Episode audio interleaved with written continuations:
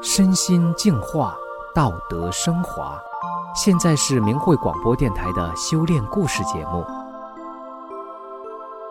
听众朋友好，我是袁成，今天要和大家分享的故事是，大家都称他全能大哥。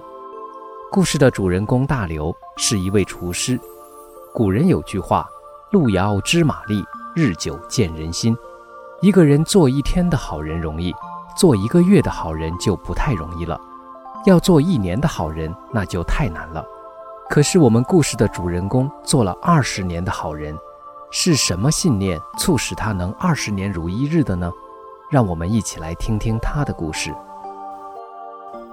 大刘原本是一个厨师长，在当地一所高中学生食堂工作，管理十几个员工，每天负责一千人次左右的就餐。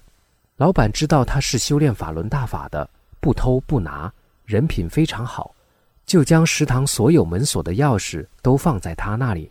老板还把办公室和宿舍的钥匙也给了他一份。因为大刘按照法轮大法的要求做人做事，工作业绩很好，老板给的工资奖金在所有食堂员工中也是最高的。员工们在大刘的管理下工作愉快，很少有矛盾发生。他们每天做三顿饭，要工作十一个小时以上，大家都很卖力。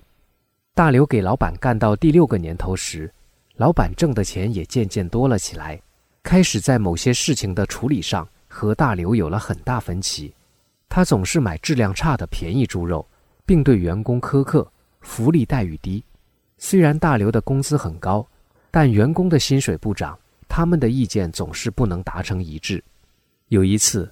老板因为一件小事训骂一个员工，那个员工被骂得泪流满面。大刘制止了老板对员工的训骂，老板正有意辞退大刘，又不知怎么开口。借这次机会，大刘主动辞去了这份工作。辞职的当天晚上，食堂所有的员工都哭了，大刘也流泪了。一位员工说：“就冲班长对咱们这么好，咱们明天也不上班了，集体辞职，罢工不干了。”如果大刘不是一个大法弟子，可能真会带走这一批员工，惩罚报复老板。可是大刘想，自己是大法弟子，不能那样做，要按师傅的要求做好人。所以大刘安抚员工别罢工，说这是自己跟老板之间的个人意见不统一。他安抚了员工许久，在员工们的泪水中，大刘离开了干了六年的工作岗位。两个月后。一位法轮功学员找到了大刘，让大刘去他开的辅导学校当厨师，工资虽然没有原来一半多，但很轻松。大刘上班没有固定时间，只要能按时给老师和学生们开饭，几点上班都行。他很高兴。听学校老师们说，之前那个厨师工作不认真，不愿多干一点活，每次吃饭的人数有变动了，他都会跟统计人数的老师发生矛盾。后来，如果吃饭人数临时有变动，统计人数的老师都不敢加了，怕那个厨师发脾气。自从大刘来了之后，老师们临时有变动，大刘从不发脾气，不管多么麻烦，都尽量解决。有时开饭时间到了，又要加人，他就尽快想办法给做出来，保证老师们都能吃上饭。由于平时有十几个人吃饭，厨房就大刘一个人。从摘菜、洗菜、切菜到炒菜，再到洗碗、拖地、倒垃圾，都是他一个人干。大刘非常理解前一个厨师为什么临时加人时就会发脾气，可大刘想到自己是大法弟子，做事就得为他人着想。这是辅导学校，老师和学生人数都是不确定的，临时变动是可以理解的。不管怎么难，他都会尽量让临时加的人吃上饭。这样工作量大了，时间加长了，但大刘从无怨言。师生们非常感谢他，因为大家都没有大刘年龄大，大家都亲切地叫他大哥。工作时间长了，师生们有时间也经常找他聊天，大刘就尽量地把法轮功被中共造谣污蔑的真相讲给他们。很多人了解了大法真相，知道了法轮大法是正法。在这个单位。大多数员工都知道大刘是修炼法轮大法的，都知道他为人亲和、诚恳，人品好，大家对他没有异样的眼光。单位举办的各种活动，比如组织春游、拓展训练、聚餐、书法比赛、演讲比赛、阅读分享等，大刘都参加。他要让周围的人感受到法轮大法的美好及大法弟子的人格魅力和人品素质。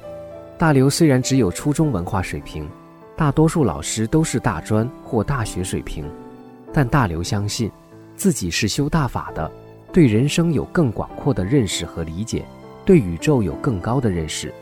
单位举办演讲比赛，大部分老师都带稿子念，而大刘是脱稿讲的。他演讲的题目是“静心想一想，活着应该遵循什么”。他围绕主题，心里分了几个小标题。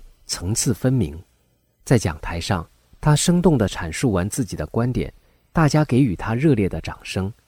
大刘得了比赛三等奖，在全校老师都参加的情况下，他这个没有多少文化的厨师能拿上名次，这也证明了修大法是有超常智慧的。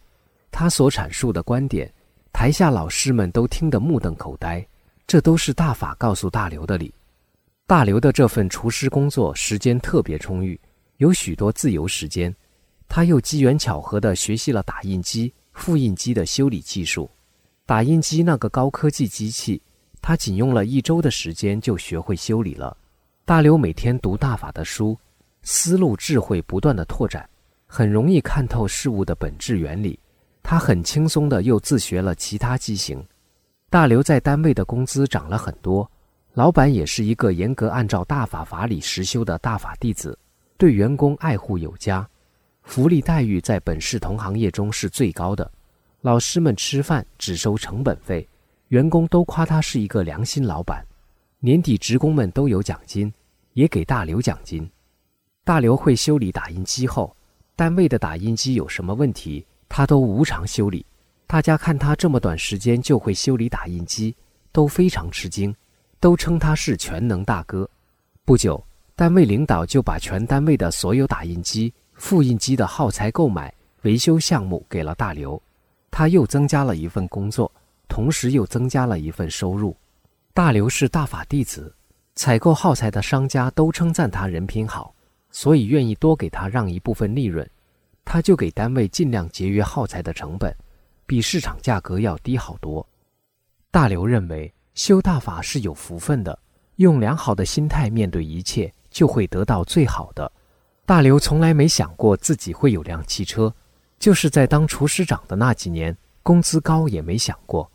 大刘的岳父母家房子搬迁，得到一些钱，给了他一大部分车款，让他买一辆汽车。于是大刘买了一辆十四万元七座的 SUV 汽车。因为他的工资才三千多元，维护汽车的费用成了他的难题。这时，朋友就给他介绍了一个滴滴的工作，收入完全够养车的费用了。大刘每天下班拉顺风车，从单位到家有五十公里，每次回家都能接到乘客。大刘爽朗的性格、正面良好的心态，很快就能和乘客畅聊。当然，这也是他讲清法轮功真相的好机会。每拉一位乘客，大刘就和他聊天，在聊天中，乘客都称赞大刘对人生。金钱物质的认识高，而且德行人品高尚。有一次，一个乘客很有学问，下车前说：“今天坐你的车，我还学到了很多东西啊。”像这样的称赞很多。还一次，有个有钱人刚上车不爱理大刘，看不起他。畅聊之后，很尊敬地叫他大哥。每当别人称赞夸奖大刘的为人处事时，他就自豪地告诉他们。